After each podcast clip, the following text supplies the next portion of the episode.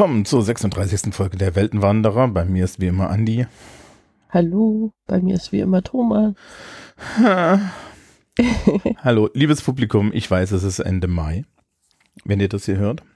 Ähm, es gab eine Pause. Diese Pause geht allein auf den, auf, auf meinen Kopf, weil ich einfach zu, zu durch war mit der Welt, um mein, mein Podcasting äh, Rhythmus aufrechtzuerhalten.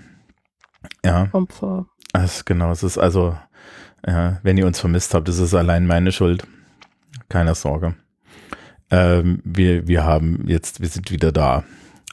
Also. Yay. Yay, genau. Ähm, das ist mein Teil der Hausmeisterei. Dein Teil der Hausmeisterei. Mhm. Ich habe äh, Menschen zu danken. Äh, und zwar habe ich Kofi bekommen von Gastjunge, wie jedes Mal, nachdem wir einen Podcast rausbringen, was ich sehr zu schätzen weiß, und von Marco. Vielen Dank. Ja, herzlichen Dank. So, dann können wir ja anfangen. Mhm. Äh, Wir sind in unserer großen Serie mit Star Trek-Filmen. Bei Ja. äh, dem, also ich, ich finde den ja, ne, ist ja mein persönlicher Lieblings-Star Trek-Film. Der ist schon, also so von der von der Original-Crew her ist es definitiv der beste. Ja. Also bei den mit der Next Gen Crew, da muss muss man noch mal drüber reden. Aber mit der Original-Crew ist es definitiv der beste. Ja, ja. Also, ähm, das ist ja eine Trilogie. Wir haben die ersten zwei Filme schon besprochen. Ne? Der, der Wrath of Khan, Spock stirbt. Dritter Film, wir zerstören die Enterprise. Spock lebt wieder. Ich sollte aufhören, Spock zu sagen, oder? Ähm, Bock. Spock. Es, eine sehr liebe Freundin von mir beschwert sich bei mir immer, dass wenn ich englische Wörter im Deutschen verwende, ich die Deutsch ausspreche, obwohl ich Englisch-Lehrkraft bin und die natürlich Englisch aussprechen kann. Aber ich finde das total prätentiös dann immer. Zu wechseln. Attachment zu sagen, ja, statt Attachment. Ähm, Ich weiß nicht. Ich meine, manchmal geht es dann ja auch nach hinten los, muss man zugeben, wenn man dann was Englisch ausspricht und dann einfach so weiterredet und plötzlich sind so deutsche Worte, haben dann so einen komischen meinst du? also englischen Dark Akzent. Elves. Ja, so in der Ja, Richtung. Ja, ist vielleicht auch nicht so gut. Ähm, genau, und jetzt die Trilogie endet mit einem Film, der so ein bisschen, er ist irgendwo ein bisschen klamaukig, er ist gleichzeitig aber eigentlich auch total toll. Und ähm, hier wird, hier wird ein, ein, ein Thema verhandelt, nämlich Umweltzerstörung. Ja, das immer noch aktuell ist. Es ist erstaunlich, wie Dinge aktuell bleiben, wenn man nicht aufhört, sie zu tun. Ah, jetzt komm, jetzt übertreibt es nicht. Die Welt ist so viel, viel besser geworden. Ja, wir haben jetzt äh, selbstfahrende Autos, die kleine Kinder überfahren, weil sie nicht ordentlich programmiert wurden.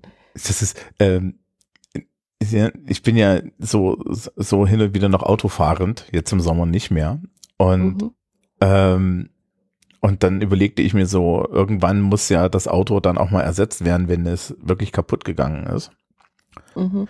Und ich komme mich um und es, du, du kriegst nur noch Panzer. Es ist total krass. Ja, ja, das ist eine richtig krasse Sache irgendwie. Die, die werden immer größer. Ja, ja, also auch so wirklich, wo ich mir denke, wa, was soll das? Warum, warum ist das alles, sind das alles so eckige Panzer? Ähm, aber wir können ja über schöne Dinge reden. Mhm. Der Bird of Prey ist noch da. Ja, Der Bird of Prey ist noch da. Der Bird of Prey hat es auch in Star Trek Picard jetzt geschafft. äh, ich habe gehört, Spot hat es in Star Trek Picard geschafft. Insofern, was schafft es nicht in Star Trek Picard? Äh, seriously, ähm, die ersten zwei Staffeln sind vernachlässigbar. Die dritte sollten wir uns angucken. It's, it's, Mhm. it's great. Es ist, ich Ich bin nicht, ich begeistert. Gestern, gestern eine Freundin von mir sich äh, darüber beschwert, dass irgendwie der Plot keinen Sinn ergibt in der dritten. Aber das können wir uns dann ja angucken. Der Plot ist Kleber für Nostalgie. Ach so, ja, okay, wenn das so Ja, ist. ja, es ist, hallo. Mhm. Ja. Man hätte das auch, man hätte das auch in einem zweistündigen äh, Kinofeature machen können, aber man hat zehn, Sta man hat zehn Folgen gedreht und der, der Plot ist Nostalgie. Kleber. Ja, aber das Mhm. ist mir ja vollkommen egal, weil I, I'm here for the nostalgia. Ja. Ach so, okay, ja gut. Also in dem Fall bin, war ich durchaus da. Mhm. Ähm, und es gab auch so Momente, wo ich so, ach, ja, meine durch meine männliche Sozialisation ansonsten unterdrückten Gefühle hervorkamen. Ähm, Das sei dir gegönnt. Du kriegst ja sonst nichts. Ja. Ähm, wir, wir waren dabei, über den Bird of Prey zu reden. genau, der Bird of Ich Prey, Ich wollte ähm, dazu noch sagen, dass Bird of Prey sind ja irgendwie einfach die besten Schiffe in ganz Star Trek.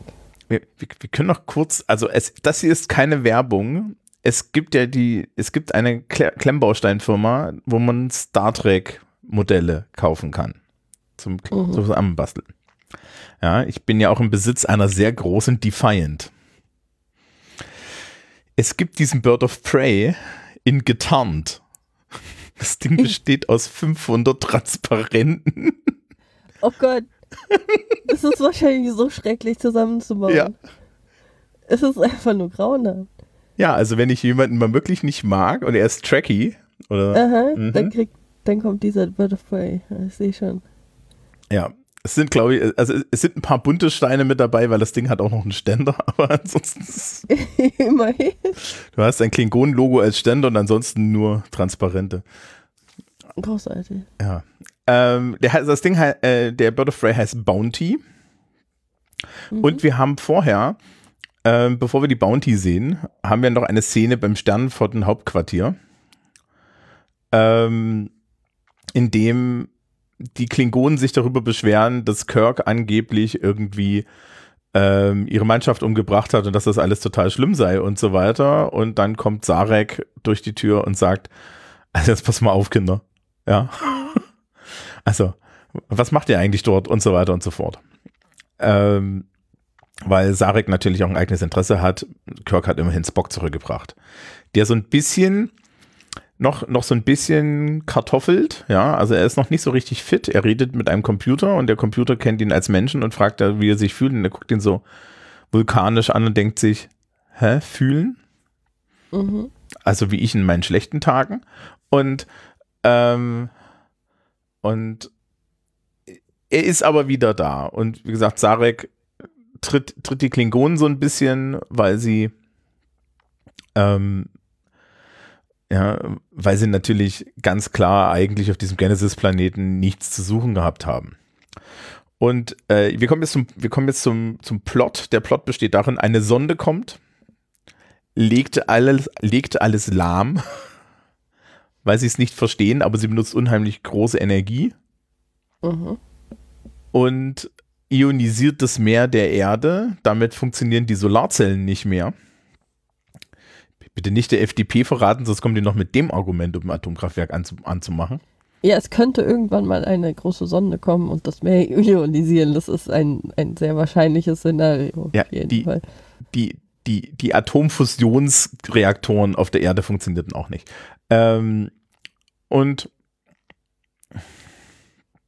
auf jeden Fall ist, sind die einzigen, die dann noch zur Rettung kommen können, halt Kirk äh, und so weiter, die eigentlich auf dem Weg zurück sind zur Erde, weil sie sich dann doch mal dem Gesetz stellen müssen. Immerhin haben sie ein Raumschiff geklaut. Mhm.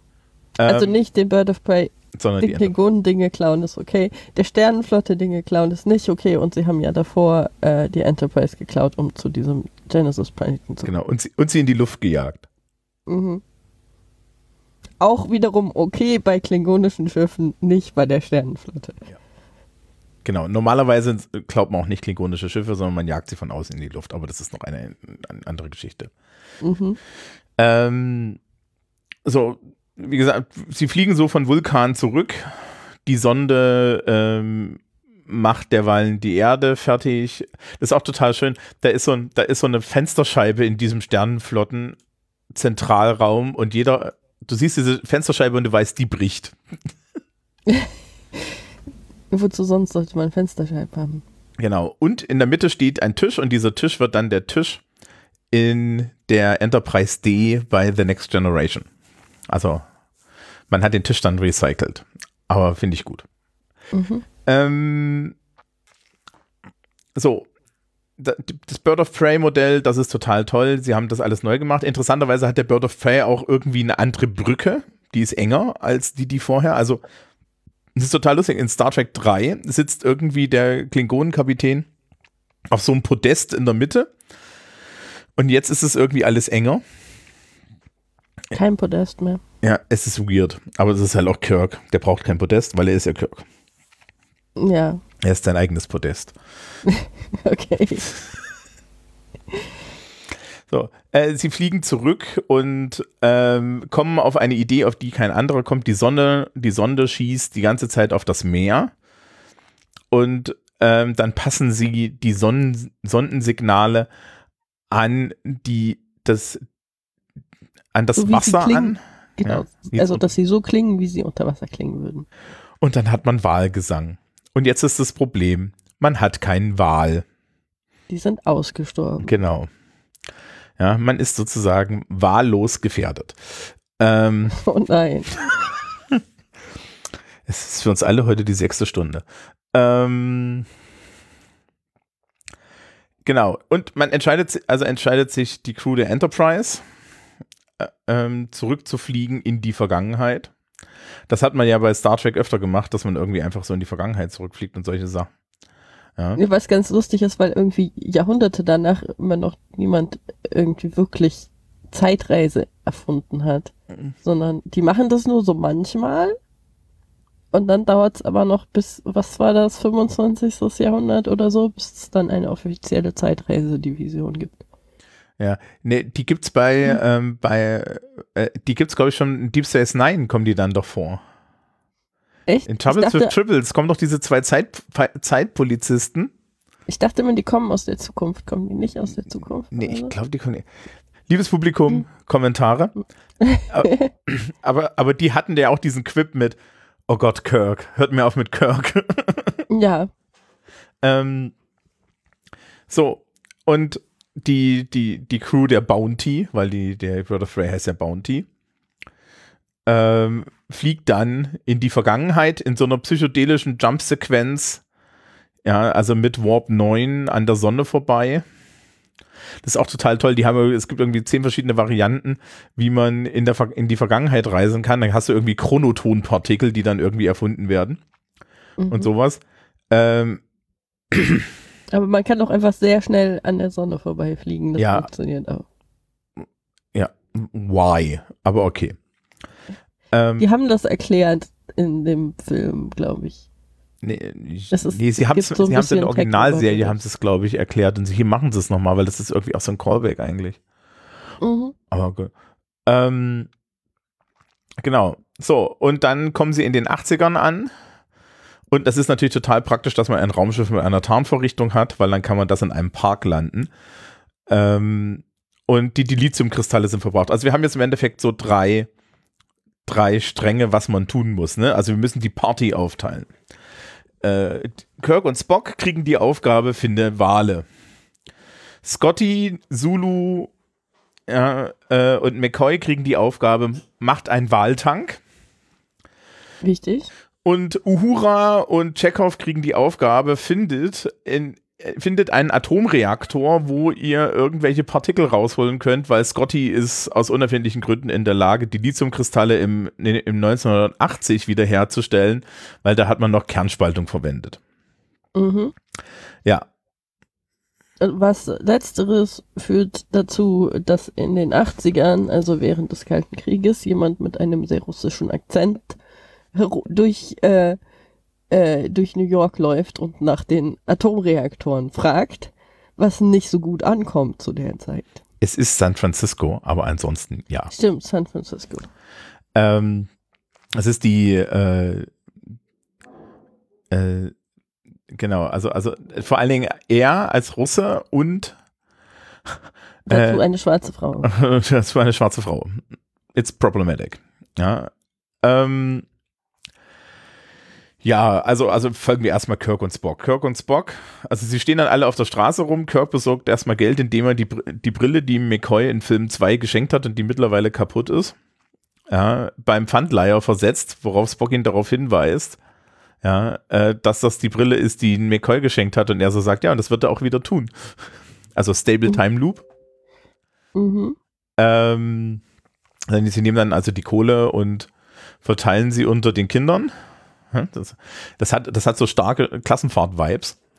Und dann sitzt Spock so da und sagt, ja, also, ja, guckt so auf so eine Karte und trianguliert die Wale und, und, und Kirk.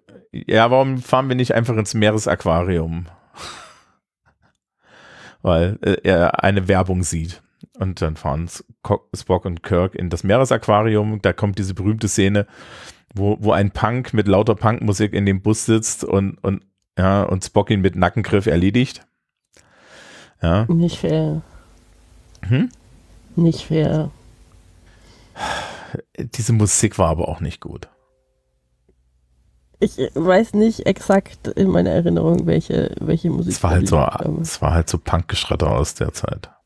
Ja, aber es ist doch gut. Nein. Doch. Nein, es ist Entschuldigung. Punkmusik hat nicht die Aufgabe, gut zu sein. Das kommt immer drauf an, wie du gut definierst. Mhm. Mhm.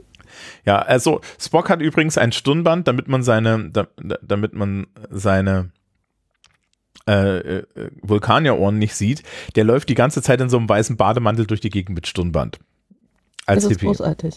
Ich glaube, ich glaube, Leonard Nimoy hat da echt Spaß dran gehabt, oder? Also. An, an, der, an der Hippie-Klamotte. Mhm. Es war wahrscheinlich auch irgendwie gemütlicher als so das übliche ja, Sternenflottenuniform-Ding. Also das waren ja vor allen Dingen diese roten, ne? War, die das Uniform? War, ja, das waren ja. diese roten mit dieser Klappe. Ja, ja. Ich habe letztens einen dieser Filme mit, mit, mit, mit, einer Freundin gesehen und die meinte, die hat so ein bisschen OCD, die meinte, diese Klappe macht sie wahnsinnig. Wenn die offen ist? Ja. Ja, okay, ja. Mhm. Könnt ihr das zumachen? Ich so, nein. Warum ist das da überhaupt dran? Keine Ahnung damit es zumindest nicht so komplett wie so ein Schlafanzug aussieht. Also das ist meine Theorie daran. Das ist, glaube ich, gar nicht so schwer, Sternenflottenuniformen so zu designen, dass sie nicht aussehen wie, wie so ein Onesie, in dem du halt schlafen gehst. Aber warum? Ich meine, ne? ich werde ja auch, ich, also gut, ich wäre für einen Sternenflotten-Onesie so und so im Markt. Aber. Gibt es sicher irgendwo. Mhm. Aber dann hätte ich gerne, glaube ich, einen Andorianer Onesie, wo du dann so eine blaue Kapuze mit so zwei Antennen oben hast. okay, ja, das hätte was auf jeden Fall. Ja, ähm, wir, wir machen einfach die Storyline fertig. Also normalerweise erzählen wir das ja so chronologisch. Wir machen das jetzt diesmal hier so. In, mhm. Also äh, das wird ja hinten eh alles zusammengeführt. Äh, die beiden fahren da halt hin. Äh, Spock springt einfach mal in das Becken, macht Mindmelden mit dem, mit dem Wal, die Wahlforscherin, die sie treffen, Jillian. Ja, Female Love Interest, Female Interest, es gibt kein Love bei Kirk. Ähm, ähm, ist total außer sich und die zwei Wale, George und Gracie, ja, ähm, sollen jetzt in nächster Zeit verlegt werden und sie ist so und so irgendwie sauer. Und Gracie ist schwanger, was nur Spock weiß, weil er mit Gracie ja kommuniziert hat. Und dann schmeißt sie die beiden raus, weil sie total weird sind. Was mhm. okay ist. Und, ja, und Kirk. Ja, sehr verständlich, also ich meine. Ja. Und Kirk meint dann zu ihr, also wissen Sie, wir hätten ja eine Lösung für Ihr Problem. Worauf, worauf sie dann sagt, wer seid ihr? Was zur Hölle? Und er so, ja, okay, ich erkläre euch das. Ja, ich erkläre dir das und dann verabreden sie sich irgendwie zum Essen. Ja, also so richtig. Was auch, hm? was ich, was ich fragwürdig finde, weil die sind wirklich seltsam. Der eine von denen ist zu den Wahlen ins Becken gesprungen und hat dann behauptet, dass der Wal ihm gesagt hat, dass er schwanger ist. So. Und die geht mit dem Essen. Nein, sie geht ja mit dem anderen Essen. Ja, aber der ist auch nicht normaler sie setzt ihm auch noch in einem dunklen Park ab. Er verabschiedet sich, sie fährt mit dem Auto weg. Im Hintergrund blitzen Lichter und dann ist er verschwunden. Mhm. Alles vollkommen in Ordnung. Das ist, ich glaube, das ist das Realitätsfeld von Jim Kirk, ja. Anders kann man sagen. Achso, okay. Das ist einfach so, er hat sie einmal angelächelt, dann war es vorbei mit den höheren Gehirnfunktionen. Das, so. das sind diese Locken. Mann mit mittleren Alter und Locken. Das, das, das läuft so. Okay. Ähm, okay. Was bin ich froh, dass ich nicht auf Männer stehe. Das klingt unheimlich. Ich äußere mich da jetzt nicht. Ähm, mhm. Die, die, es kommt zwischendrin übrigens in diesem, äh, sie benutzen das, äh, das, das Wahlforschungs- Also dieses Wahlaquarium benutzen sie auch für einen Hardcore-Infodump darüber, wie Walfang, wie scheiße Walfang ist und so weiter. Dieser Film. Mhm. Ja. Das ist fair. Dieser Film ist envelicious, also sprich, ja, er, er schlägt einen schon so mit seiner Botschaft nieder, nämlich wenn ihr jetzt die Wale umbringt, dann kommt im 23. Jahrhundert eine Sonde vorbei und bringt euch alle um. Ja. Ja, das war so die Zeit für diese Art von Filme, glaube ich, ne? Ja, ich finde auch, also es gibt, wir, wir verlinken die zwei TV-Jobs dazu. Envilicious ist das mit dem Anvil, also, also die Tatsache, dass man so einen Amboss auf den Kopf geworfen bekommt, einen moralischen. Und dann gibt es ja immer das Korollar-Ding, das heißt, ein paar von diesen Ambossen müssen auch einfach mal hingeworfen werden und das gehört schon, schon so dazu. Man muss auch sagen, der Film macht es nicht.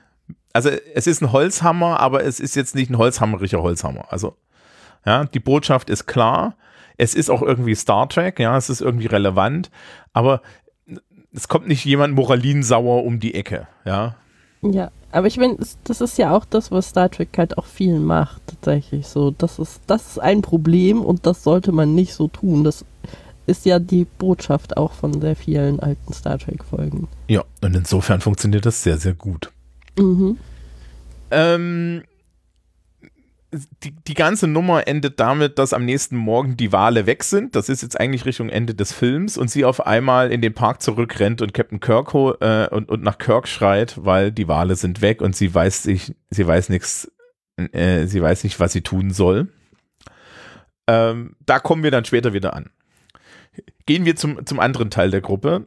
Scotty, Zulu und McCoy versuchen irgendwie einen Tank zu kriegen und laufen an einer Werbung für die gelben Seiten vorbei. Die gelben Seiten, ja, ich habe das nie in meinem Leben benutzt, ne, aber äh, ich auch nicht. Wir sind immerhin noch alt genug, dass wir es noch kennen. Ja, weil heutzutage benutzt das Internet wie jeder anständige Mensch. Ja. Aber ne, so. früher, früher hat man dann versucht irgendwie dort, das war auch immer so ein Ding, das war doch irgendwie eh alles gesponsert oder so. Naja, egal. Ich habe keine Ahnung. Ich war, glaube ich, irgendwie also ich wusste, dass es existiert, aber ich war noch zu jung, um irgendwie zu verstehen, wie man es verwendet. So. Ja, das ist wie Telefonbücher. Ne? Ja.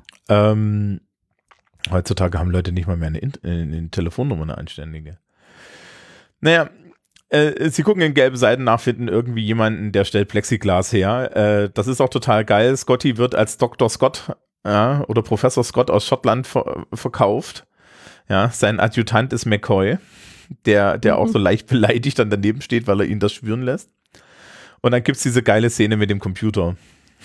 Genau, also sie sind dann bei dieser Firma und ähm, machen halt, versuchen den so einen Deal anzubieten, äh, verraten denen noch die Formel für, was war das, transparentes Aluminium, mhm. damit sie den, ähm, damit die, die, den Tank aus transparentem Aluminium herstellen, was viel stabiler und toller ist als Plexiglas und so.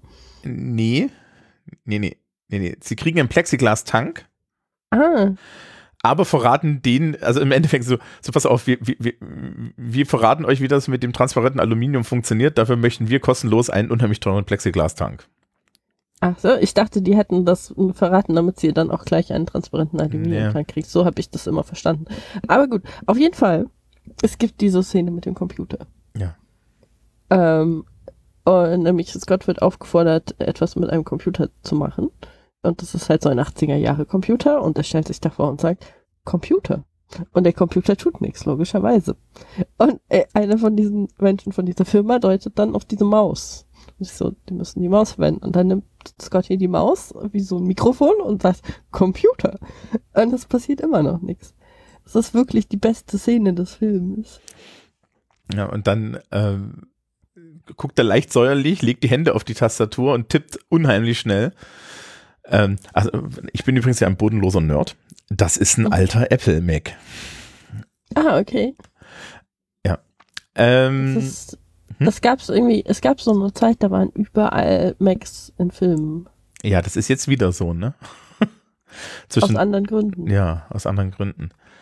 Ähm, und die ja, genau. Also, also ist, McCoy fragt ihn ja noch so, ja, äh, sag mal, ist das jetzt hier zeitmäßig okay? Und er so, ja, ist doch vollkommen egal, wer da erfunden hat. Ja. Hm. Tja. So, und dann kriegen sie halt den Tank. Zwischendrin darf Sulu noch, darf Sulu noch Hubschrauber fliegen. Ja. Ähm, und fertig. Das nächste Mal, wenn wir das im Endeffekt wiedersehen, ist, wenn sie diese, diese Tank-Dinge in den, äh, in den Bird of Prey Laden mit, am helllichten Tag, ja, wird halt so eine Plexiglasscheibe in, in, in die Landschaft gesteckt und verschwindet, weil der Bird of Prey ist ja getarnt. das ist, das ist, Ist auch auch so. so. Weird. Ähm, genau, Gruppe 3. Ja, Uhura und Chekhov finden einen Atomreaktor. Ähm, und zwar in der USS Enterprise, einem Atomflugzeugträger. Also da muss man ganz ehrlich sein, da finden sie nicht nur einen, da finden sie acht, aber ähm, da wollen sie sich dann reinbeamen lassen. Was aber auch total geil ist, weil sie laufen dann halt durch die Gegend, ne, die beiden, also Mensch mit russischem Akzent und schwarze Frau in komischen Klamotten, und fragen dann so, wo sind denn ihre Atomkraftwerke, äh, ihre Atomschlachtschiffe, ja, so. Stimmt, der fragt ja sogar nach den Schlachtschiffen. Ja, genau, genau, der fragt irgendwie die Polizisten danach. In Alameda, wir suchen, wir, wir suchen ihre Militärschlachtschiffe, ja, ihre, ihre, ihre atomkraftbetriebenen Militärschiffe. Ähm, sie beamen sich über Nacht dort rein, kleben ein Ding an den Atomreaktor. Ja, also das ist dieselbe Nacht, das ist die Nacht, wo gleichzeitig Kirk irgendwie mit Jillian ähm, essen geht, aber sie eigentlich nicht essen, weil er erzählt Jillian die Wahrheit und Jillian hält ihn für verrückt und geht dann sofort wieder, bevor sie auch nur irgendwas von dem italienischen Essen gegessen haben, was sie dort haben. Und ähm, Chekhov kommt nicht weg, während Uhura irgendwie mit den Partikeln, die sie da einsammeln, wegkommt. Und Chekhov wird halt eingesammelt. Und dann setzen sie ihn, dann, dann setzen sie ihn hin und verhören ihn halt, weil da ist ein Russe in unserem Atomflugzeugträger. Selbstverständlich zu der Zeit. Ja. Und dann, also er erzählt halt auch so, ich bin von der Sternenflotte.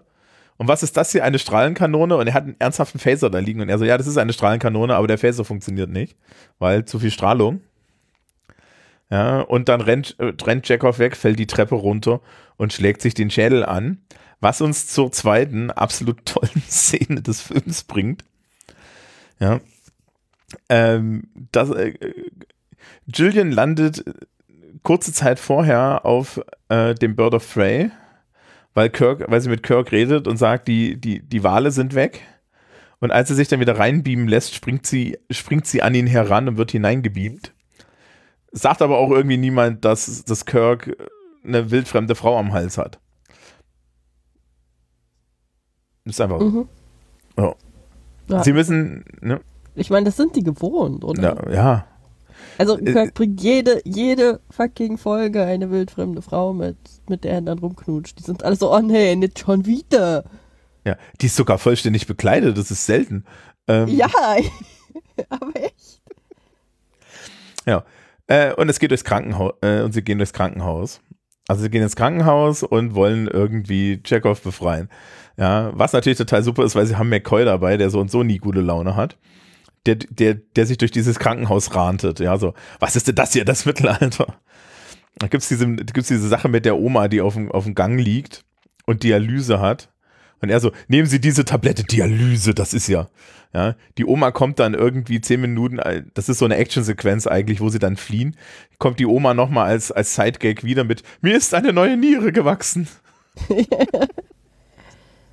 Das ist großartig. Und äh, sie, sie sie finden dann also, sie finden dann also Chekhov, ähm, dem sie irgendwie ins Gehirn bohren wollen. Und natürlich legt dem McCoy irgendwie so einen Scanner auf den Kopf, ja, und sagt, das ist das und das, äh, drückt drei Knöpfe und das geht.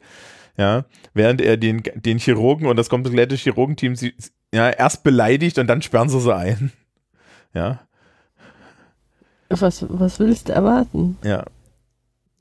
So, äh, sie können allerdings, sie können allerdings mit, mit Chekhov fliehen, weil sie gehen, die fahren, wir fahren mit ihm im Endeffekt äh, in den Fahrstuhl und werden aus dem Fahrstuhl rausgebeamt.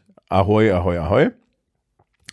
Und dann ähm, fliegen sie los und suchen die Wale, weil sie kennt ja das Transponder-Signal der Wale, also kann man einfach losfliegen und Wale einsammeln gehen. Und dann gibt es so den moralisch tollen Moment, wie so ein Walfangschiff die Wale jagt und dann auf die Wale verschießen sucht und mitten in der Luft bleibt dann die ähm, Harpune stecken. Ja, prallt so ab, ne? So, Ja, vom, vom Bird of Prey. Und dann enttarnt sich der Bird of Prey und sie beamen die Wale an, äh, ja.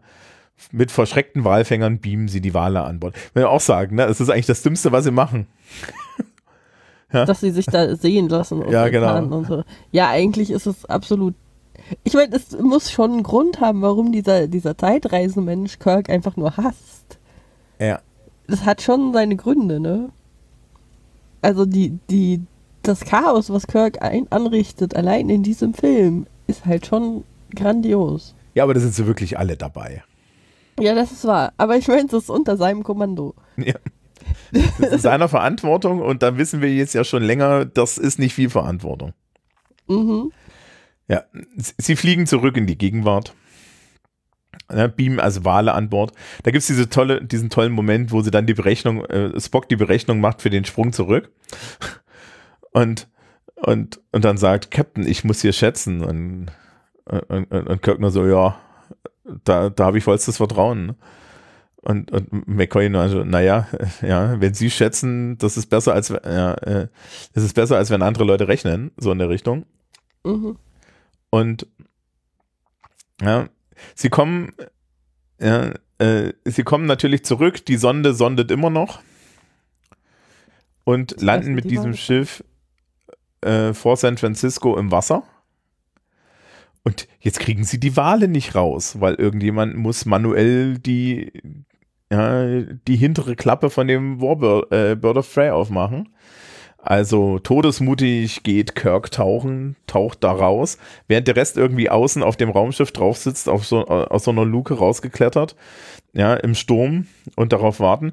Und dann ist es total toll, weil alle warten darauf, dass Wale singen. Yay. Genau. Das ist nicht toll. Ähm, kommt am Ende, kommt noch eine sehr wichtige Szene, in der nämlich äh, als einziger Captain Kirk für, das Zerstö für die Zerstörung der Enterprise bestraft wird, äh, damit, dass er wieder Captain ist und nicht mehr Admiral, ja, damit er weiterhin Raumschiff fliegen kann. Also es ist auch so eine, ja, es, es ist jetzt nicht wirklich schlimm. Er hat sich als Admiral eh nicht wohl gefühlt. Ja, das ist ja, eigentlich ist es das, was er wollte. Ja. Das ist, ja, es- wa- was da halt auch endet, ist so, das ist ja so ein bisschen in dieser Trilogie, ne, dass er sich nicht mehr so richtig happy mit sich ist. Mhm. und, und dann am Ende sie ihn wieder in eine Position bringen, äh, wo, wo, er, wo er weitermachen kann. Ich meine, wir sind jetzt bei Picard, ne? Also das ist ja jetzt auch, das ist ja jetzt im Endeffekt gerade die Sache mit TNG, dass das jetzt da so, so die, die Frage des Alters und was das alles ist, gerade auch bei TNG einmal durch, durchgehen. Ähm, ich glaube, das ist gar nicht so schlecht, wenn man dann so ein langlaufendes Franchise hat, das auch so ein bisschen so zu behandeln. Ja, wir, wir warten das übrigens noch ab. Ja, weil Captain Kirk trifft ja noch den gefährlichsten Feind, den er jemals hatte. Eine Brücke. Mhm. Ähm, Brücken sind nicht zu unterschätzen. ja, ich habe ja als letzte Notiz, es ist ein fucking perfect Star Trek Movie. Ja, weil es macht halt von vorne bis hinten, es gibt, ein, es gibt einen schönen Grund, es gibt eine tolle Botschaft. Ähm, es ist irgendwie ein Kommentar. Gleichzeitig macht es Spaß.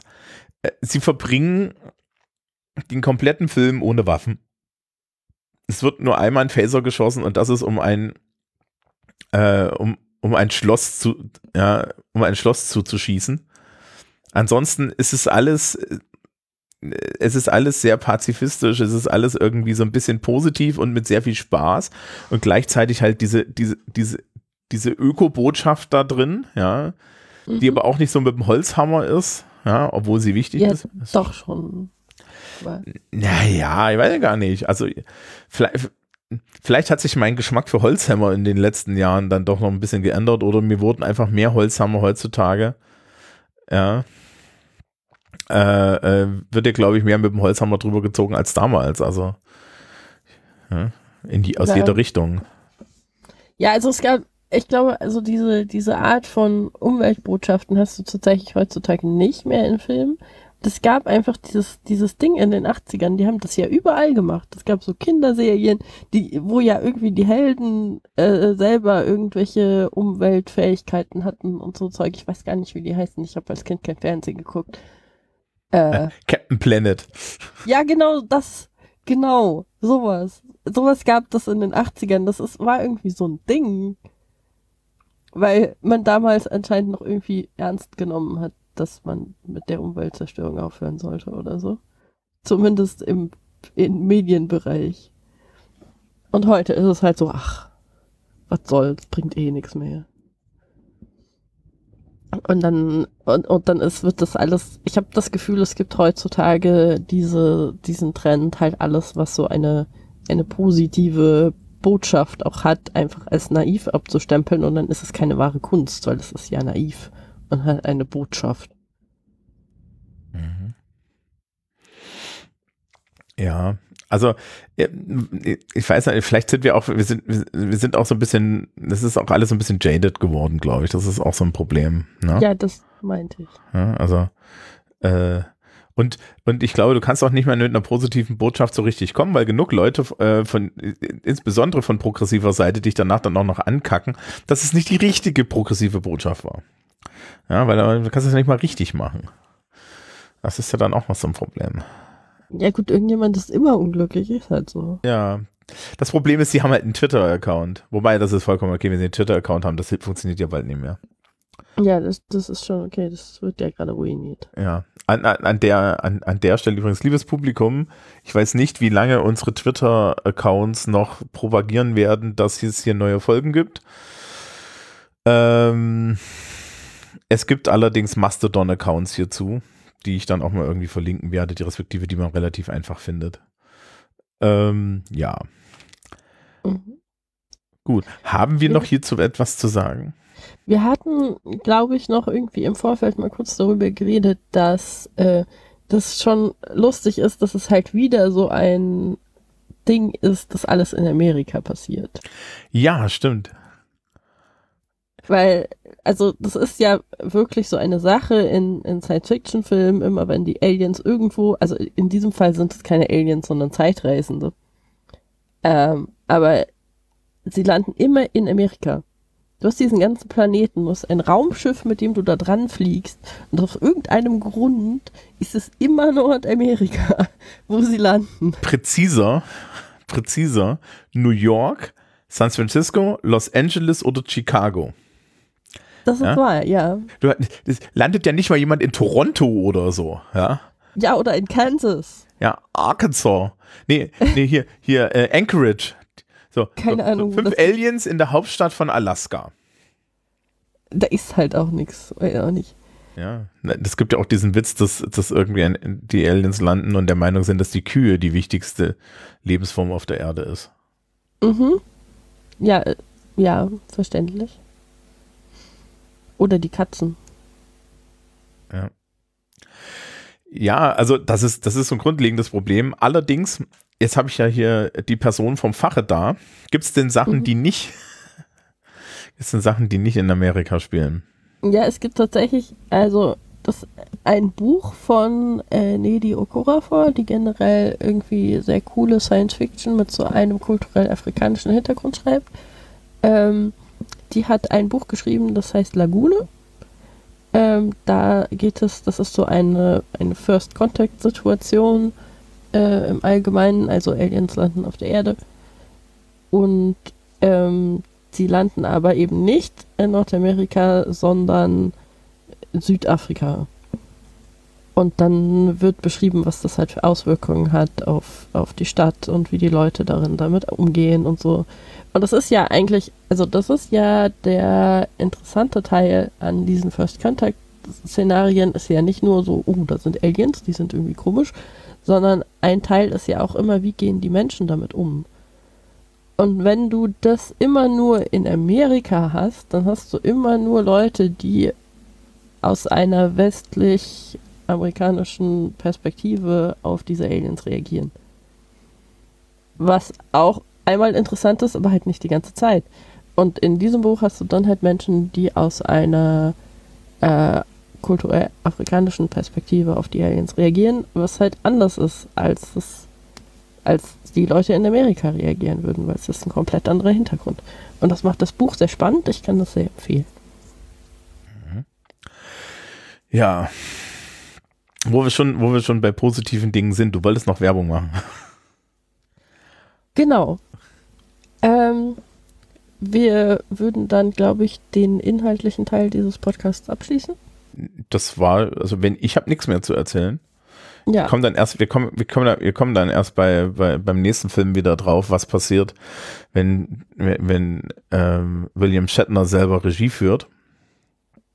Ja. Mhm. Äh, weil jetzt beginnen ja die Gefahren erst für das Franchise. Also, Das, die Gefahren für das Franchise, ja. äh, also ja, also Star Trek 4 ist, ist also ein, einer meiner absoluten Lieblingsfilme. Ja. Und das nicht nur wegen dem Bademantel. Wurde übrigens auch von Leonard Nimoy wurde Regie geführt in diesem Mhm. Film. Das sollten wir dann erwähnen. Vielleicht hat er deshalb einen Bademantel an, weil war netter zum Regie führen, wenn man sich nicht so um sein Kostüm Gedanken machen muss. Wer weiß. Ja. Ähm, ja. Was die äh, Werbung angeht, äh, wollte ich kurz äh, bekannt geben, es gibt eine Initiative jetzt seit kurzem, die nennt sich Queer Enough. Ähm, wir sammeln derzeit gerne auch Spenden. Was wir machen, ist, dass wir ähm, zum einen irgendwie Veranstaltungen machen. Es gibt derzeit in Frankfurt einen queeren Barabend, immer mal wieder, den wir organisieren, findet man auf der Website. Es gibt aber auch einen Fundus. Das heißt, äh, Menschen, die gerade nicht so viel Geld haben, aber mitten in einer Transition stecken und dann entsprechend komplett neue Garderobe brauchen oder sonst irgendwas, können uns anschreiben, ähm, können sagen, so hier die und die Sachen brauche ich und dann gucken wir, ob wir die in unserem Fundus haben. Äh, dafür brauchen wir natürlich auch immer äh, Klamotten spenden. Es gibt auf der Website eine Adresse, wo man Klamotten hinschicken kann. Bitte schickt uns nur Sachen, die ihr halt auch tatsächlich irgendwie noch tragen würdet und nicht irgendwie die letzte abgeranzte Scheiße mit unglaublicher Menge an Löchern oder so, sondern halt Sachen, die man sich auch wirklich noch, die man noch Leuten geben kann. Ähm, ja. Und falls ihr Lust habt, uns finanziell zu unterstützen, zum Beispiel, weil wir halt Dinge verschicken und Porto brauchen und so, dann, wenn ihr über meinen Kofi etwas schickt, mit wo Queer Enough draufsteht, dann würde ich mich sehr freuen, das weiterzuleiten. Jo. Okay. Haben wir es? Ja, haben wir. Dann epische Outro-Musik. Und auf Wiederschauen. Tschüss.